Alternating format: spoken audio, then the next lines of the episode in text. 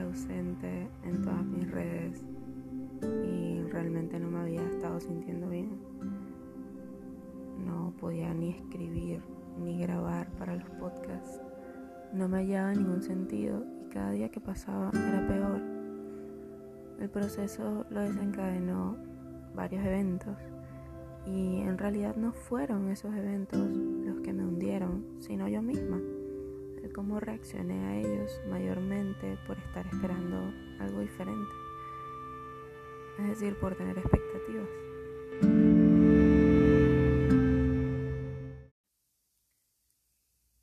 Solemos echarle la culpa a los eventos, situaciones, circunstancias e incluso a las demás personas por cómo nos sentimos cuando algo pasa. Por ejemplo, en una situación tan cotidiana como ir manejando y estar atrapado en una cola o que nos molesta que alguien se nos metió o que alguien no nos dio el paso. En el momento en el que reaccionamos molestándonos, inconscientemente estamos tomando la decisión de molestarnos. Y no es culpa de más nadie. Fácilmente podríamos hacer conciencia del momento y respirar la molestia que nos causa y calmarnos. Y en cambio agradecer la brisa que está haciendo o el atardecer que se está pintando en el cielo o admirar las aves que van paseándose. Y sí, tal vez suena soñador, pero es más bonito que andar molestándose y pegando cuatro gritos completamente innecesarios, ¿no? Por ejemplo, hace unos meses conocí a alguien que fue un gran maestro para mí, aún sin saberlo. Esa persona lleva heridas muy profundas y lamentablemente una de las consecuencias que ha tenido eso en su vida es que no sabe comunicarse. Yo vengo de relaciones desastrosas donde lo que menos había era un espacio seguro para hablar. Cuando conocí a esa persona yo empecé a reaccionar muy mal cada vez que no me podía comunicar con esa persona. Pensaba cosas como que, pero que estoy haciendo mal. Y con el pasar del tiempo me volví demasiado insegura. Todo lo que buscaba hablar con esa persona no llegaba a nada. E incluso llegó a generar violencia de su parte, aun cuando mis palabras estuvieran llenas de calma y fueran compasivas. Ahí entendí que por más que quieras, no vas a poder ayudar a alguien que no se deja ayudar. Que por más que intentes, si esa persona no hace conciencia de su situación interna, no va a haber manera de que vea lo que sucede afuera. Entendí que el cómo uno reacciona es un reflejo directo de cómo estamos por dentro. Y es por eso que cuando esa persona me trataba mal o no me hablaba, no era por mí, no tenía nada que ver conmigo, más bien es esa persona la que está batallando con algo internamente y capaz ni siquiera lo sabe. Y yo también estaba en esa posición. También entendí que lo que estaba yo esperando de los demás no se iba a dar porque son expectativas que tenía y eso es lo malo de las expectativas, que cuando no se cumplen te molesta, te afecta y las cosas realmente nunca salen como uno espera o como uno planea. Y también entendí, me di cuenta de que me estaba empezando a afectar, quién sabe desde cuándo realmente, traumas que llevo resultantes de experiencias anteriores con otras personas. Entendí que es mejor siempre comunicar las cosas desde la compasión, desde la empatía, porque no sabemos lo que la otra persona lleva dentro. Y así sepamos que no vamos a recibir respuesta, es ideal comunicarse porque si no empiezan las suposiciones. Y créeme que no hay nada peor que suponer. Eso te puede disociar tanto hasta el punto de no reconocerte. Así que mejor habla. Y bueno, es loco porque eso de suponer es algo que he enfrentado toda mi vida, en todas las etapas que he tenido y de pana que he tenido muchas. Las personas en los entornos en los que me he encontrado suponen cosas de mí como que, o sea, siempre creen que yo soy una persona súper fría o que tengo las emociones de acero o que no siento nada. Y realmente es lo contrario, yo me considero una persona demasiado sensible. Incluso, bueno, estos meses que me sentía mal, nadie se había dado cuenta, todos pensaban que yo estaba bien, solamente una persona lo notó. Y, y bueno, eso me lleva a que nadie sabe las cosas que llevan los demás dentro. Es por eso que hay que ser amables no matter what.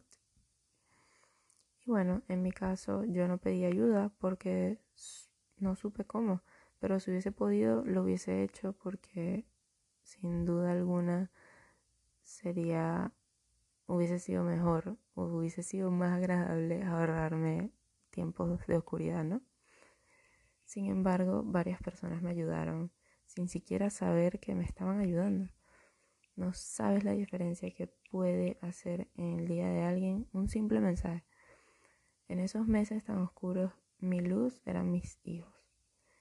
Pero más de una vez me llegaban mensajes de un amigo y su bebé, a quien por cierto le agradezco hoy porque ni siquiera él sabe lo bien que me hacía con sus mensajes contándome de la nada sus días con su bebé.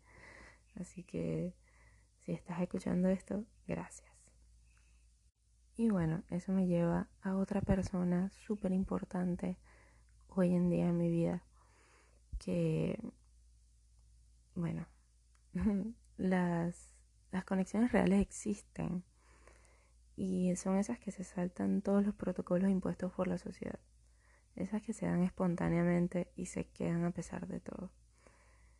Eh, yo en medio del caos que viví, confieso que me había sentido tan decepcionada y asqueada de las situaciones que se han normalizado tanto hoy en la sociedad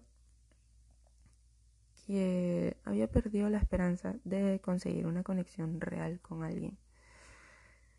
Justamente el día que la pasé peor, el día más oscuro de todos, ese alguien me escribió de la nada, apareció de la nada y, y me salvó de muchas cosas que pasaban en mi mente. Y desde ese día no hemos dejado de hablar y mm, yo creo que él tampoco tiene idea de, de, todo el bien que me ha hecho. Es de esas conexiones que juro se tenían que dar, que el universo iba a conspirar para que se diera de cualquier manera. Esa persona, a pesar de la gran distancia física que nos separa en este momento, se ha convertido en alguien sumamente importante para mí. Y bueno, con esto quiero concluir que no pierdas la esperanza. Siempre va a haber alguien que te va a escuchar. No estás solo. Aunque no lo creas, lo que sientes ahorita, alguien más también lo está sintiendo. ¿O lo sintió? No seas tan duro contigo mismo. Todo va a estar bien. Quiero que recuerdes el poder que llevas dentro. Recuerda la fortaleza que tienes y úsala para levantarte poco a poco.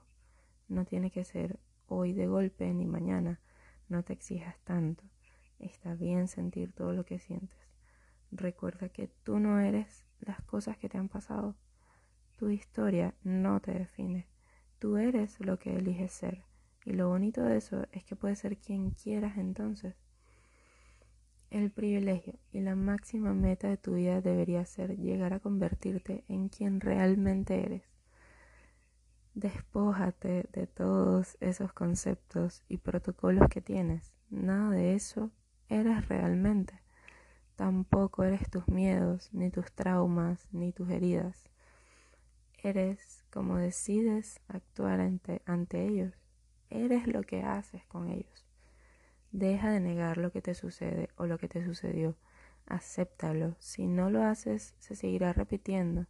Va a ser algo que va a persistir en tu vida hasta que lo aceptes y solamente ahí vas a poder fluir con eso y dejarlo ir. No será de un momento a otro, pero te aseguro que vas a ir sanando y no te va a afectar tanto como te afecta ahora.